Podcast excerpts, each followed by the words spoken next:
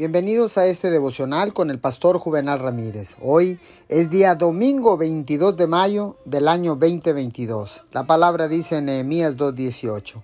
Entonces les declaré cómo la mano de mi Dios había sido buena sobre mí y asimismo las palabras que el rey me había dicho. Y dijeron, levantémonos y edifiquemos.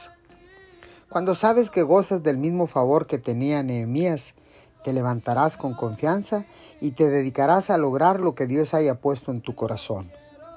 Nehemías llegó a Jerusalén y vio que la ciudad estaba en confusión y en total destrucción. Encontró a algunas personas y les compartió cómo la bondadosa mano de Dios estaba sobre su vida para reedificar esos muros. Note cómo Nehemías siempre se enorgullecía del favor de Dios. Sin duda, algunos dirán, Nehemías, Tú no eres un constructor y no tienes nada de experiencia. Esto es imposible. Pero la audacia de Nehemías se fundamentaba en la bondadosa mano de Dios y así vencía a los que dudaban. Ellos comenzaron a reedificar los muros a pesar de toda clase de oposición e intentos de paralizarlos.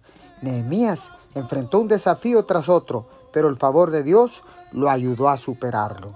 Señor, gracias, porque ahora decido dar el primer paso y avanzar en la realización de mis sueños, porque tú estás conmigo y ahora sé que tu mano poderosa está sobre mí. En el nombre de Jesús. Amén.